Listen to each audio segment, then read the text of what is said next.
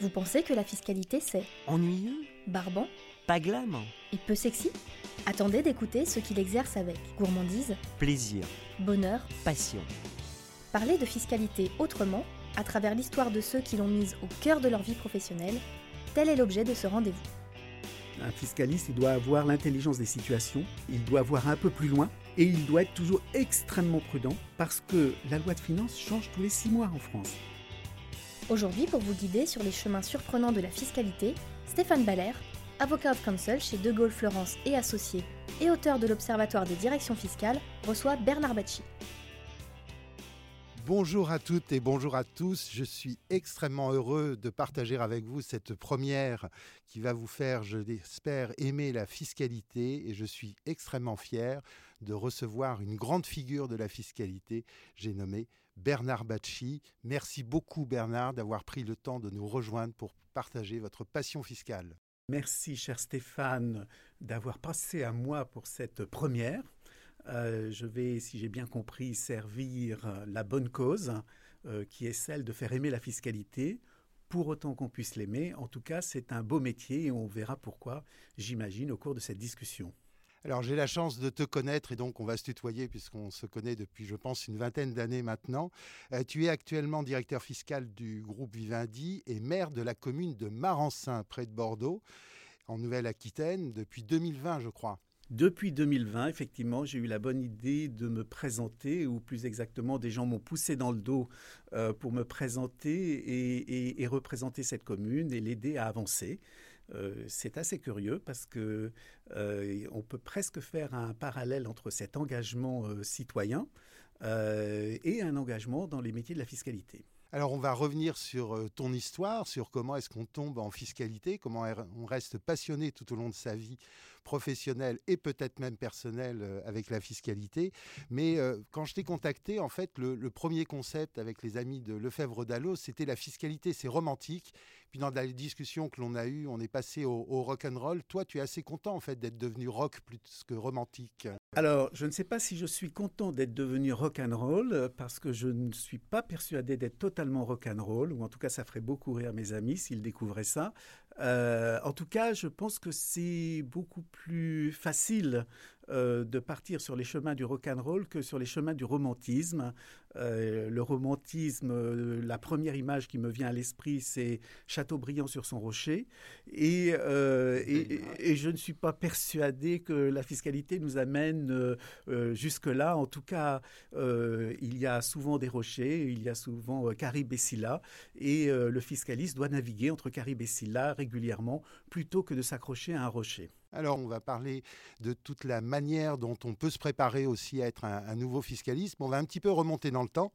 On va être le 23 octobre 1959 et au départ, ben, il y avait très certainement une famille, une région, quelque chose qui t'a peut-être prédéterminé pour euh, l'engagement que tu as suivi? Alors, je ne sais pas si la famille euh, est à l'origine d'une vocation. Euh, en tout cas, la région peut-être, puisque la région, c'est l'Auvergne.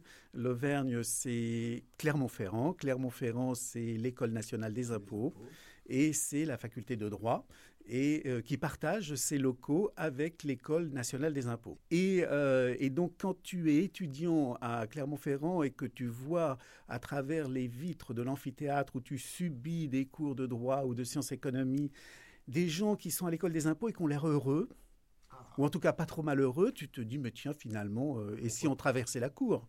Donc euh, donc voilà donc c'est pas vraiment une vocation euh, euh, puisque je crains que on ne puisse pas penser en étant tout petit qu'un jour on se dirigerait vers la fiscalité donc donc je pense que la fiscalité c'est on n'y vient pas naturellement voilà, ça se construit. il faut certainement avoir une appétence ou des dispositions d'esprit parce que intellectuellement c'est un mode de fonctionnement très très particulier. Euh, mais, euh, mais on le découvre, on le découvre à travers un parcours universitaire et, on se dit que finalement c'est pas inintéressant puisque la première étape c'est c'est pas inintéressant et au fur et à mesure que l'on pratique, que l'on apprend, euh, on y découvre un certain nombre de, j'ose pas dire de plaisir, mais d'intérêt. Alors ce passage à, à l'école des, des impôts, un engagement du coup dans l'administration pour huit années d'attache, Et donc, au bout de ces huit années, ou pendant ces huit années, déjà certainement une, une vie professionnelle qui se construit, des relations avec les contribuables qui s'établissent, et puis peut-être l'envie d'évoluer et de voir ailleurs, puisque le marché était extrêmement dynamique à l'époque. Alors oui, et avec une particularité, c'est que, euh, sans être très original, je pense que quand vous êtes jeune étudiant, savoir exactement ce que vous voulez faire, c'est quand même la grande affaire. Euh, et donc, euh, l'intérêt que je voyais dans cette école des impôts, c'était aussi que ça permettait de différer des choix. Euh, dans une vie professionnelle, donc euh, avec une formation qui était, euh, qui était, qui peut-être est encore aujourd'hui de très bon niveau, des bons professeurs. et qui m'ont appris des choses et qui m'ont aidé à grandir. Et, et, donc cette école nationale des impôts vous permet de vous frotter au monde de l'entreprise. Alors certes, dans un cadre bien particulier, puisque vous venez dans l'entreprise pour effectuer ce qu'un de mes professeurs appelait une portefeuillectomie. Euh, et euh, en précisant que la portefeuillectomie est une opération extrêmement délicate, puisque souvent le portefeuille est porté sur le côté gauche, c'est-à-dire le côté du cœur. Ah, et, et, donc, euh, si jamais l'opération se passe mal, vous pouvez toucher le cœur. Donc, donc, il faut être extrêmement habile et il faut être extrêmement prudent. Et donc, euh, euh, dans ce métier où vous allez vous frotter à l'entreprise, vous allez découvrir le monde de l'entreprise dans une position très privilégiée, puisque vous allez pouvoir poser toutes les questions que vous voulez, accéder à tous les services de l'entreprise que vous voulez. Et c'est finalement euh, un apprentissage qui est, vraiment très, très riche.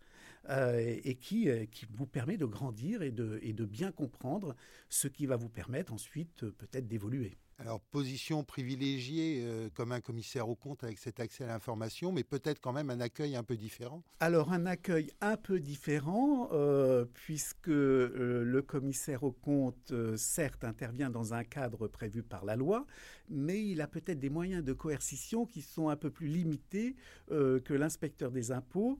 Et lorsqu'il envoie sa note d'honoraire, le commissaire au compte espère être payé. Lorsque l'inspecteur des impôts envoie sa note d'honoraire, il entend être payé et, si vous ne payez pas, il vous amène directement devant le juge. Donc euh, on est dans un cadre qui est quand même un petit peu plus contraint.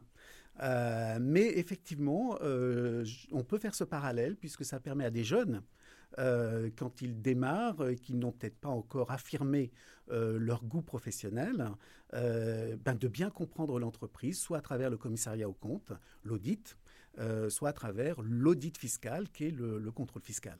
Alors c'est extrêmement intéressant parce que ce recul du choix est éternel, même si euh, la réorganisation des études a fait qu'on est obligé de choisir une spécialisation dans beaucoup de cas en L3, ce qui est un petit peu tôt.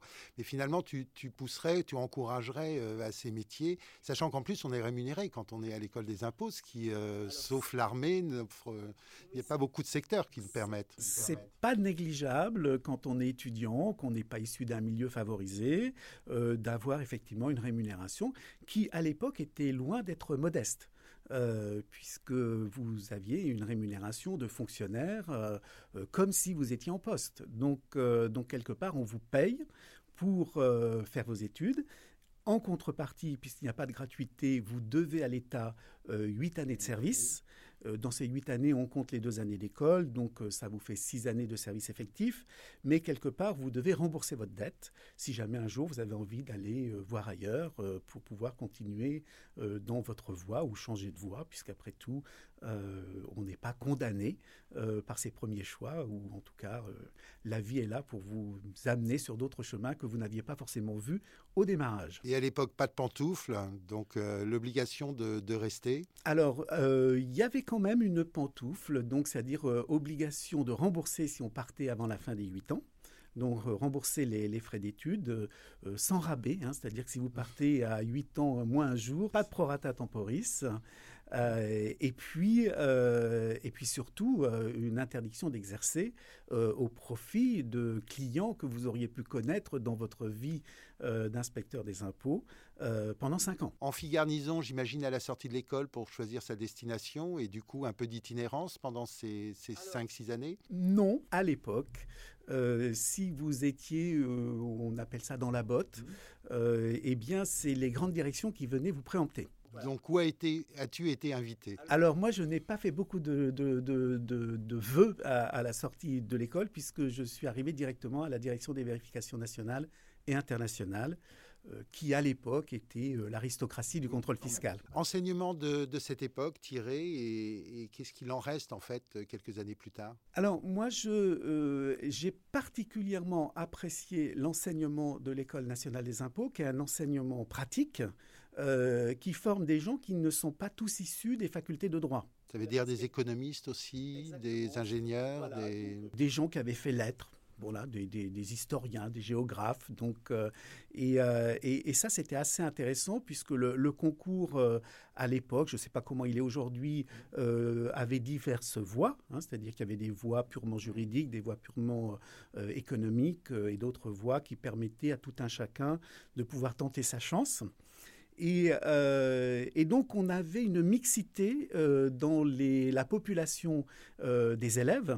Euh, qui permettait de, bah, brasser euh, des expériences, euh, des expertises.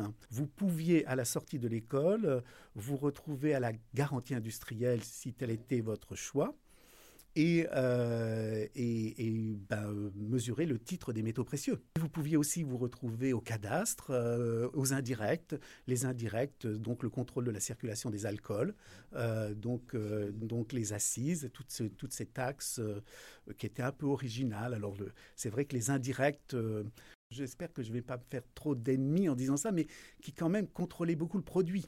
Donc avait quand même une mine qui permettait de comprendre qu'ils étaient proches de leur métier. Donc moi j'étais euh, parti dans la fiscalité des entreprises euh, et, donc euh, à, la, sortie de l'école je suis arrivé directement à la DVNI. Par intérêt pour l'entreprise? Alors par là encore parce que je me disais oui bah, ça a l'air quand même d'être plutôt la chose la plus intéressante mmh. sans bien connaître parce que finalement vous ne connaissez pas forcément la fiscalité autant que cela quand vous sortez de l'école, vous connaissez pas l'entreprise.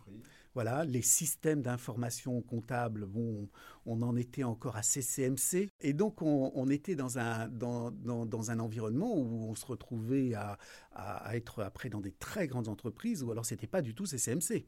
Euh, parce que CCMC, c'était plutôt pour les PME. Voilà. Donc, euh, ben, on était lâché dans, le, dans ce grand bain avec une direction des vérifications internationales qui était soucieuse euh, quand même de ces jeunes. On les envoyait dans l'huile bouillante, donc il fallait quand même s'assurer qu'on pourrait les ressortir vivants. Et, euh, et surtout, pendant une année, vous étiez à la disposition du directeur, c'est-à-dire comme on ne savait pas si vous survivrez, euh, vous n'étiez pas titulaire de votre poste. Donc toutes ces années, en fait, euh, font que tu ne remplis pas quand même quand tu arrives en bout de course. Je crois que tu as eu le nez un petit peu à la fenêtre, on est venu te chercher. C'est surtout une époque où il y a eu une grande grève euh, au sein de, du ministère des Finances. et cette grande grève a été conduite de façon qui, moi, me perturbait. C'est-à-dire que moi, je venais d'un monde, mon père était ouvrier. Euh, et dans les usines, quand les ouvriers se mettent en grève, euh, c'est sérieux. Hein. Donc le patron, quand il passe, il risque sa chemise, voyez, euh, sans pour autant être à Air France. Et là, moi, je trouvais que cette grève était bien gentille. On avait des gens qui se parlaient, on reparlait, on faisait une petite manif, etc. Et puis à la fin, ça s'est terminé par rien du tout. Bon, moi, une grève où ça se termine par rien du tout, euh, c'était pas mes références. Moi, quand on fait une grève, c'est pour avoir quelque chose. Hein. casser le matériel des impôts, c'est pas évident, hein, par rapport à une usine quand même. On avait bloqué le recouvrement de la TVA, euh, ce qui a conduit d'ailleurs le ministère des Finances à moderniser sa collecte de TVA et l'automatiser pour se dispenser des agents, puisque finalement toute grève apporte son lot d'innovation. Et euh, ça m'avait très euh, déstabilisé. Et puis, je me suis rendu compte un jour qu'on utilisait des imprimés vous savez, les imprimés, ils, ils ont un millésime, ils ont un numéro CERFA. Et en matière de droit d'enregistrement, j'ai souvenir d'un millésime qui était 1911 ou quelque chose comme ça. Et je me suis dit, mais c'est pas possible. Donc on fait grève, il n'y a rien. On utilise des imprimés de 1911. Euh, mais qu'est-ce que je fais dans cette maison? Et donc quelque part, je me suis dit, bon, dans mon métier, je vois des conseils fiscaux dont certains sont très mauvais et qui ont l'air bien mieux payés que moi. Donc, même si je suis pas bon, euh, je, je, serais au moins bien payé. Alors, c'était pas la pas du gain hein, seulement, mais enfin, je me suis dit, voilà, donc euh, finalement, euh, franchissons le pas. Euh, alors, ce qui était euh, le, bon souvenir que je garde, c'est que euh, la Deviani a tout fait pour me garder. Donc, ils, ont été très gentils avec moi. Ils me trouvaient des dossiers plutôt à Clermont-Ferrand. Ils t'envoyaient pas à l'étranger, en fait, quand même l'international à l'époque. J'ai participé à des contrôles qu'on appelait des contrôles simultanés. C'est-à-dire, on, on, travaillait avec les États-Unis en règle générale. À l'époque, c'était surtout les États-Unis. Euh, et, donc c'était assez amusant. Alors euh, peut-être pour, euh, pour montrer que vraiment je ne suis plus tout jeune, en 1980, donc un malheur s'abat sur la France. Les socialistes arrivent au gouvernement et au sommet de l'État. Et des gens sont, se sont, sont, sont, tout de suite partis parce que là c'était terrible. Hein. donc on allait tout leur prendre. Et donc notamment un entrepreneur français qui était parti aux États-Unis. Et la première chose qui lui est arrivée aux États-Unis, c'est que les Américains ont vu arriver ce milliardaire dont on taira le nom, même s'il aujourd'hui il est décédé, et, euh, se sont dit mais c'est quand même très bizarre, cet homme arrive avec tant d'argent, D'où vient cet argent? Et donc la première chose que les États-Unis ont demandé, c'est de mettre en contrôle fiscal cette personne et de demander à la France de bien vouloir participer à ce contrôle simultané euh, de, ce pauvre homme. Un pauvre homme au sens pas forcément monétaire, bien sûr. Et, euh, là, c'était quand même assez amusant parce que euh, l'administration fiscale française n'était quand même pas connue pour sa grande maîtrise de l'anglais. Donc euh, j'ai souvenir d'un chef de brigade euh, euh, qui, parlant de ce milliardaire à des inspecteurs des impôts américains, expliquait But uh, you have to understand that uh, Mr. X is a very close friend of Mr. Giscard d'Estaing. Il faut le dire, il faut le dire. Donc c'était assez pittoresque. Donc, euh, et, surtout qu'une partie du contrôle s'est terminée en polonais, puisque un certain nombre d'inspecteurs des impôts venaient de Pologne et avaient gardé, côté américain, euh, voilà, l'IRS avait gardé leur langue polonaise en pratique. Et on avait dans l'équipe un, un, un Polonais.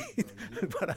Donc le contrôle s'est fait pour partie en polonais, notamment autour d'un certain nombre de vers qui nous ramènent aux indirects finalement. C'est intéressant parce que ce sont vraiment les, premiers pas de l'internationalisation. Quand on voit aujourd'hui les niveaux de coopération euh, autour de l'OCDE, c'est vrai que c'est un contraste en, très peu d'années. Et tu as vu cette accélération de, de l'évolution euh, de ce métier quand même euh, de manière assez violente. Pour l'anglais à l'époque, parce que c'est toujours une guerre avec les, étudiants, c'était déjà à l'époque extrêmement important. Et tu as fait comment finalement? Alors, euh, j'ai parlé l'anglais au moins aussi bien que ce chef de brigade dont je me moquais à l'instant. et quand je suis parti de l'administration fiscale, et là aussi je dois remercier la DVNI et le ministère des Finances parce que euh, mon chef de l'époque euh, avait été appelé par un contribuable que j'avais vérifié. Et donc cette entreprise avait appelé mon chef de brigade en disant si un jour Bernard Bacci souhaite partir, appelez-nous. Et il ne m'en avait jamais parlé, bien sûr.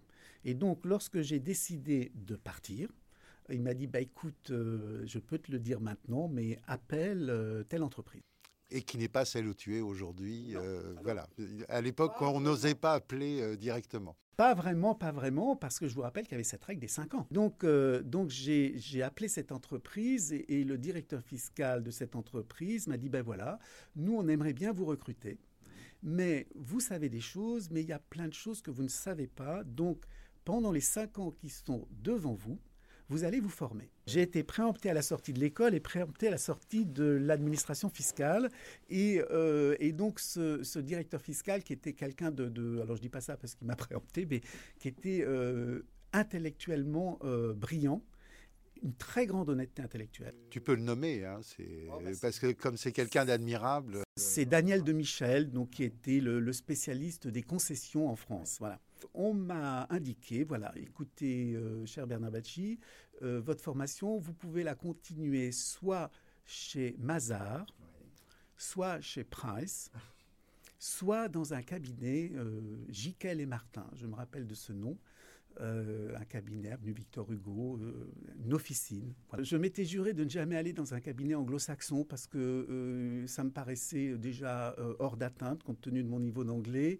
Ensuite, la réputation un petit peu dure Hein, donc euh, de, quand même d'exigence, euh, de disponibilité, euh, ou en tout cas d'indisponibilité pour quoi que ce soit d'autre. Après avoir juré que jamais j'irai dans un cabinet anglo-saxon, donc je suis allé chez Price directement, où là aussi c'était amusant puisque les associés qui m'ont reçu m'ont dit, écoutez, voilà, bon, on a bien compris l'environnement, mais vous savez, dans cinq ans, si ça marche bien, vous n'aurez pas envie de partir. Ah, C'était un peu compliqué parce que vous changez d'environnement, vous passez d'un mode administration avec une espèce de, rigidité et d'organisation extrêmement militaire euh, à un cabinet d'avocats anglo-saxon qui n'était pas encore un cabinet d'avocats puisque c'était pas encore fusionné. On était, c'était un conseil juridique et fiscal, voilà.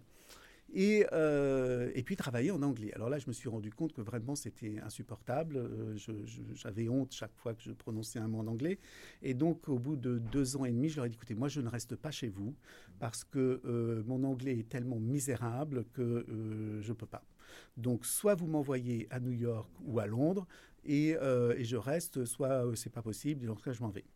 Et le lendemain, on m'envoyait à New York. Voilà. Alors là, j'étais un petit peu gêné parce que j'avais pas prévu que ce serait le lendemain. Euh, et, donc, euh, à l'époque, euh, j'avais vendu mon appartement à Paris et je cherchais un appartement à Paris. Donc, je suis rentré à la maison et j'ai dit à mon conjoint bah, écoute, c'est pas à Paris qu'on va chercher un appartement. Donc, et, nous voilà partis pour les États-Unis. Et donc, et donc on, nous voici à New York, chez Price. Donc, et, et là, j'ai quand même souffert le martyr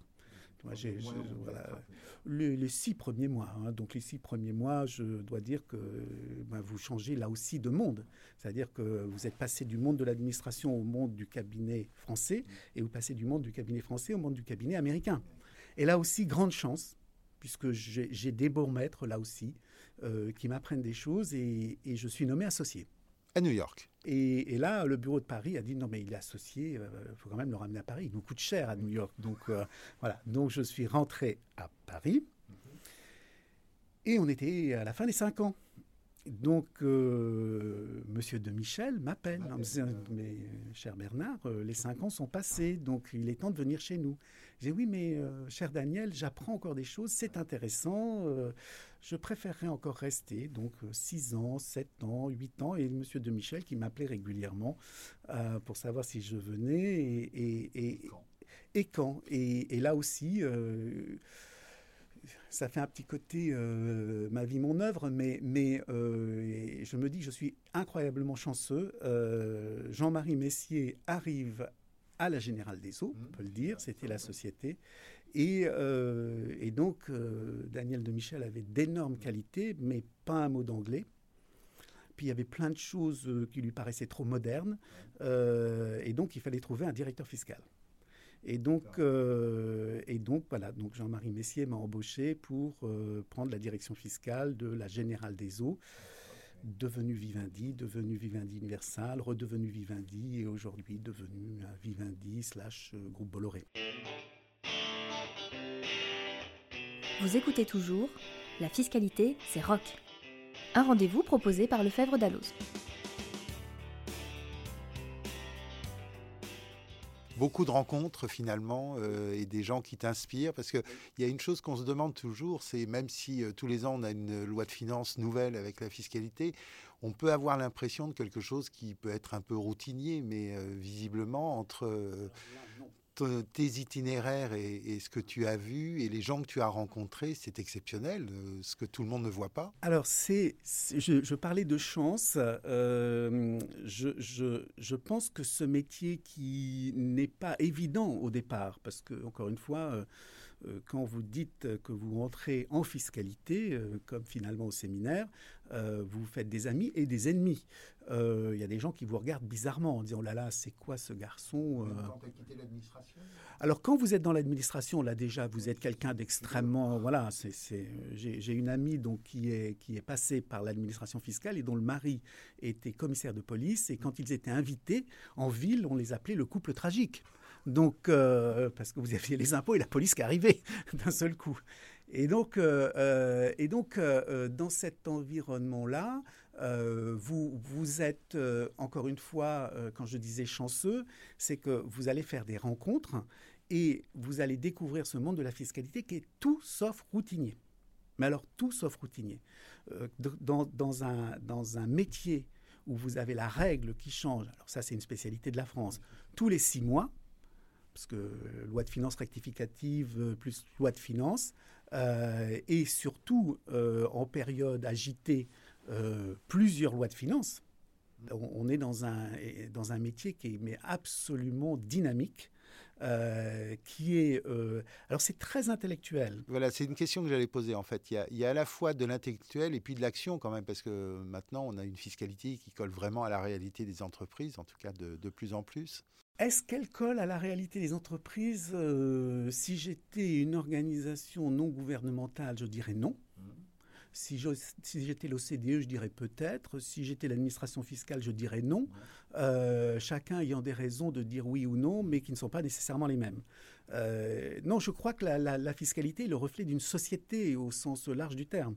Euh, quelque part, à travers la loi fiscale, on exprime des choix politiques. L'arme budgétaire, c'est la dernière arme qui reste au pays euh, de l'Union européenne. Euh, s'il n'y a pas d'harmonisation en fiscalité euh, comme certains pourraient le souhaiter, c'est justement parce que c'est le dernier domaine régalien où les États peuvent exercer leurs leur prérogatives. La fiscalité, et, ça je dis ça pour les jeunes, mmh. la fiscalité c'est une matière, c'est une discipline qui est à la frontière de toutes les disciplines. C'est-à-dire que quand il y a un projet d'acquisition, il y a bien évidemment toute la partie juridique, toute la partie sociale, toute la partie financière, et il y a la partie fiscale. Donc voilà, c'est un élément de, voilà, c'est une, une des forces qu'il faut intégrer pour déterminer la résultante. Voilà, euh, il ne faut pas l'oublier. Voilà. Alors, euh, encore une fois, si vous ne faites que de la fiscalité, ça marche pas. Hein. mais, mais si vous oubliez la fiscalité, ça peut marcher moins bien. Voilà. Ce serait peut-être lié du coup à la personnalité de certains fiscalistes ou est-ce que tu es en train de dire qu'en fait c'est une, une, matière de gens brillants et uniquement de gens brillants pour que ce soit visible? Non, non, non, non, non, non, ça serait très, très, très, très impudique. voilà. Non, non, euh, non. Ce que, ce que je dis, c'est qu'on a un problème culturel, c'est-à-dire euh, que alors que c'est une discipline qui a son importance dans l'entreprise, mmh. certains essayent de ne pas l'afficher. Voilà. Parce que si on l'affiche, on va dire oh là là, mais l'entreprise fait de l'optimisation fiscale. voilà. Alors l'optimisation fiscale, ça, c'est pas bien du tout. Hein. c'est même très laid. Donc, euh, payer sa juste part d'impôt, c'est ce qu'on doit faire aujourd'hui. Moi, je ne sais pas ce que c'est la juste part d'impôt. Enfin, je, je, pourrais poser la question à plein de gens. On peut faire un sondage dans la rue. C'est quoi la juste part d'impôt? Euh, donc, euh, donc voilà, donc si j'en reviens à cette idée de euh, pourquoi les jeunes pourraient s'intéresser à la fiscalité, on a dit tout à l'heure que c'était tout sauf routinier, mais c'est aussi au sein de l'entreprise à la frontière de toutes les disciplines. Et c'est ça qui est intéressant. Et si vous savez cultiver votre jardin, et là, il n'est pas question d'être brillantissime, etc. Mais si vous savez cultiver votre jardin, vous allez pouvoir le faire prospérer. Non, mais il faut être curieux quand même. Ça veut dire qu'il faut avoir plusieurs dimensions, c'est-à-dire autant économique que juridique, que comptable. Et euh, c'est intéressant parce que par rapport au phénomène de spécialisation ou d'enseignement que l'on trouve euh, aujourd'hui, pour devenir fiscaliste demain, il faut euh, cultiver beaucoup de talents. Oui, oui, oui. Dans votre jardin, vous n'êtes pas obligé de faire que des poireaux. Je, pense qu'il y a une forme de, de, de, bah, prédisposition, hein. c'est-à-dire qu'il y a des gens qui sont super contents de faire de la comptabilité. C'est-à-dire tous les jours, ils passent débit crédit, 20 ans après, ils passent débit crédit. il faut avoir de la curiosité. Mais la curiosité, elle est, intégrée à une personne. Il y a des personnes qui sont curieuses par nature, euh, d'autres qui ne le sont pas. Donc il y a des gens qui de temps en temps se lèvent, la tête pour savoir ce qu'il y a au-dessus, d'autres qui ont toujours la tête baissée. Et, ça, ça ne prend pas, je le crains. Donc, euh, je pense que un des traits euh, de caractère d'un fiscaliste, moi je dis toujours qu'un fiscaliste ne peut pas être que technicien. Un fiscaliste qui ne fait que de la technique est un mauvais fiscaliste. Un fiscaliste qui ne fait que de la, on va dire, de la psychologie euh, est un mauvais fiscaliste. Un fiscaliste, il doit avoir l'intelligence des situations, euh, il doit voir un peu plus loin et il doit être toujours extrêmement prudent parce que la loi de finances change tous les six mois en France. Donc, quand vous faites quelque chose, vous ne devez pas regarder ce qui est juste aujourd'hui. Vous devez regarder ce qui est juste aujourd'hui et ce qui sera juste demain. Donc il faut anticiper sur euh, euh, l'agacement du législateur, euh, surtout français, qui va trouver que telle situation n'est pas normale et donc on va modifier la réglementation. Non, mais ça veut dire que finalement un fiscaliste doit aussi être un bon communicant parce qu'il y a tout cet effort pédagogique à réaliser. Un fiscaliste doit s'extraire de l'écume de l'actualité qui fait beaucoup de mousse mais qui, qui ne veut rien dire. Moi, je suis extrêmement euh, surpris par la surlégislation actuelle en matière fiscale. On n'a jamais eu autant de règles pour limiter la déduction des intérêts dans les grands groupes, à une époque où les taux d'intérêt sont négatifs. Moi, je crois au hasard de la vie. On rencontre des gens, on rencontre des situations, un train passe, on monte dedans ou on monte pas. Faut oser monter. Faut oser monter. Euh, quand j'ai quitté l'administration fiscale, tout le monde me prédisait une belle carrière dans l'administration fiscale et c'était mmh. vraiment une erreur que je faisais. Quand j'ai quitté Price, parce que j'ai démissionné en tant qu'associé. Je crois que c'était le premier associé du bureau de Paris qui démissionnait. Voilà. Donc euh, là, euh, il y avait une espèce de une cellule de soutien psychologique chez Price parce qu'ils disaient comment un associé peut démissionner? Alors on me disait mais, mais c'est un problème d'argent, Bernard? Non, ce n'était pas un problème d'argent. C'est que j'avais appris énormément de choses chez Price et j'ai rencontré des gens incroyables, mais j'avais envie d'aller voir un peu plus loin. Donc euh, je parlais de curiosité tout à l'heure. Il faut rester curieux. Très honnêtement.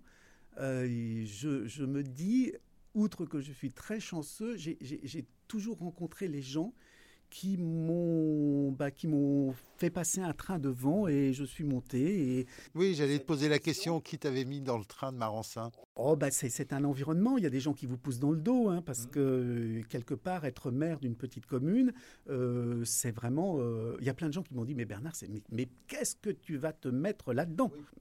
Avoir vraiment euh, cette curiosité. Mhm. Est-ce que ça m'amènera à faire autre chose euh, dans une autre vie Je ne sais pas, mais par rapport à ce que j'ai fait jusqu'à présent, je dois dire, je ne regrette rien. Vous avez un courant et vous êtes emporté par ce courant, et selon que vous mettez votre main dans l'eau à droite ou à gauche, ben vous allez partir plutôt à droite ou plutôt à gauche. Et de temps en temps, ben, oui, il faut savoir mettre la main dans l'eau.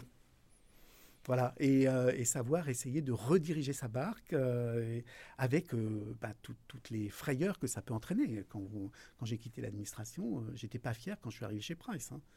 Et, quand j'ai quitté Price, j'étais pas fier quand je suis arrivé chez Vivendi, enfin la Générale des Eaux, où on a commencé par me parler de comptes consolidés. Et là, voilà, et là, là, je me suis dit, bon, les comptes consolidés, il va falloir quand même s'y mettre. Donc voilà.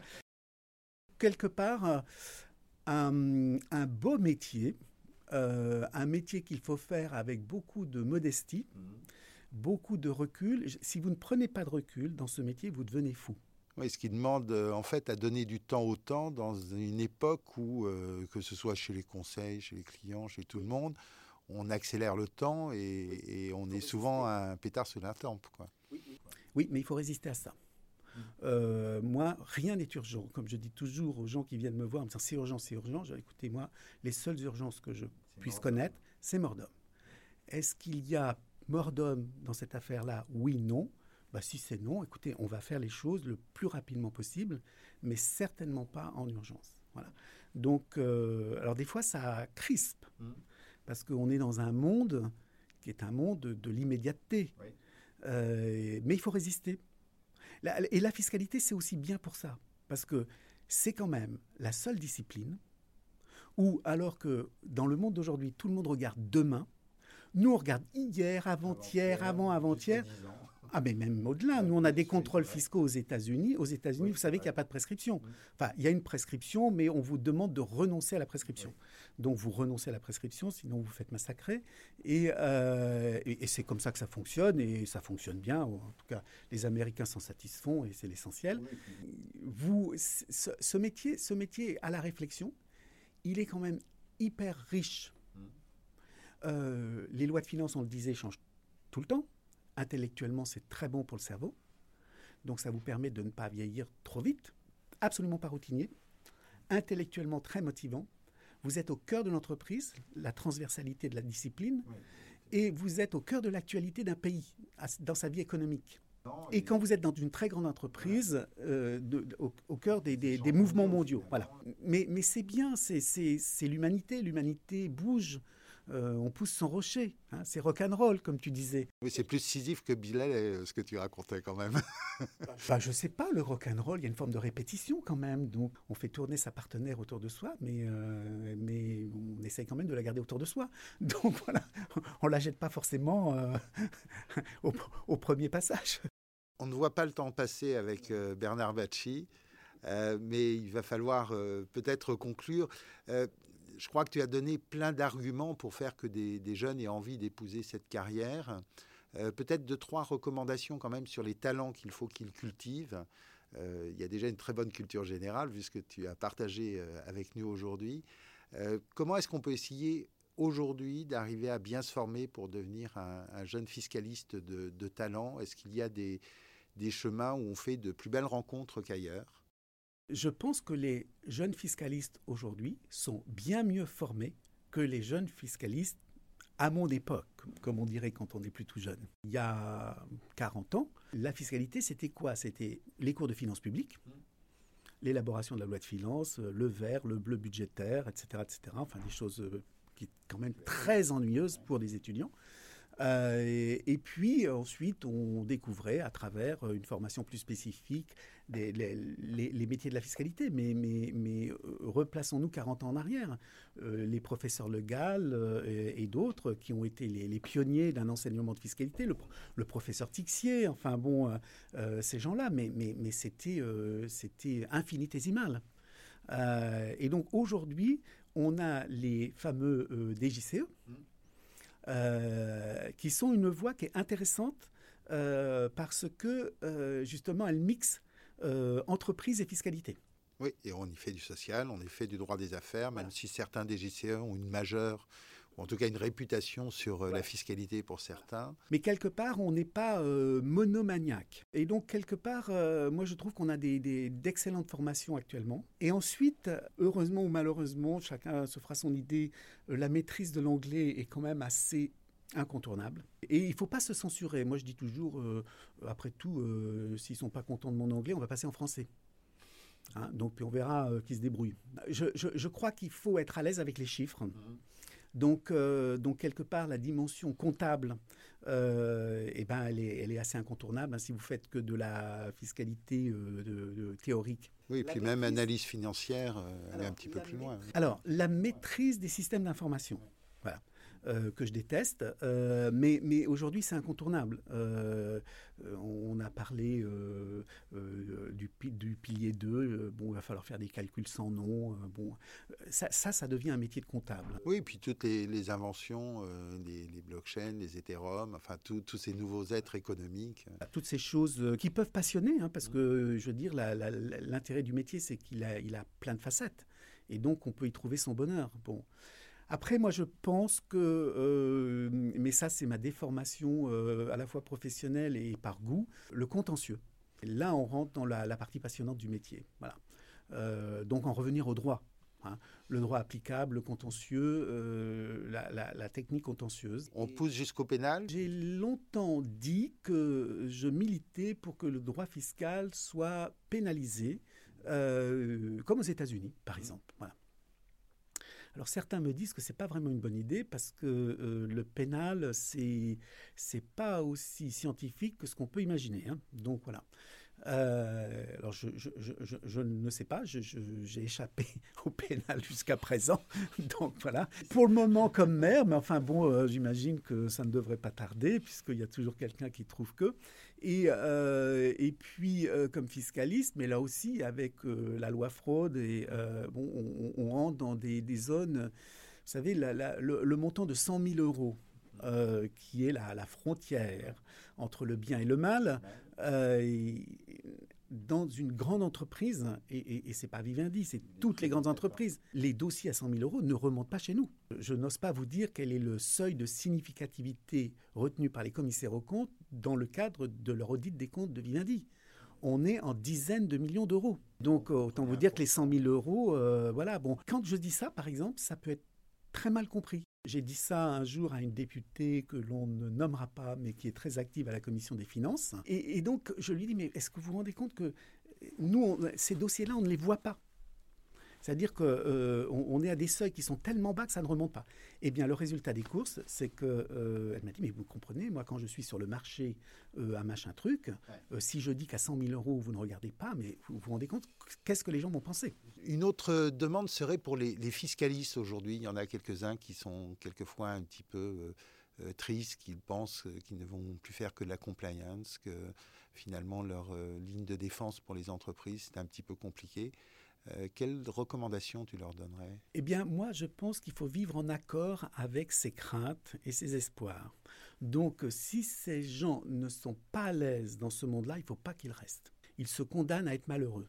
On a la chance d'être dans des métiers où il y a une fluidité. Si vous êtes en entreprise et que vous êtes condamné à faire de la compliance, il y a des gens à qui ça convient parfaitement. Moi, j'ai dans mon équipe des gens qui adorent faire de l'intégration fiscale, euh, collecter les informations de toutes les sociétés du groupe, mettre ça dans des systèmes d'information avec l'aide de tous les comptables du groupe, etc. etc. et ils y trouvent un, un, certain plaisir ou en tout cas une certaine satisfaction dans l'exercice de leur activité, ben moi, ça me convient très bien et moi, je détesterais faire ça, pour être tout à fait honnête.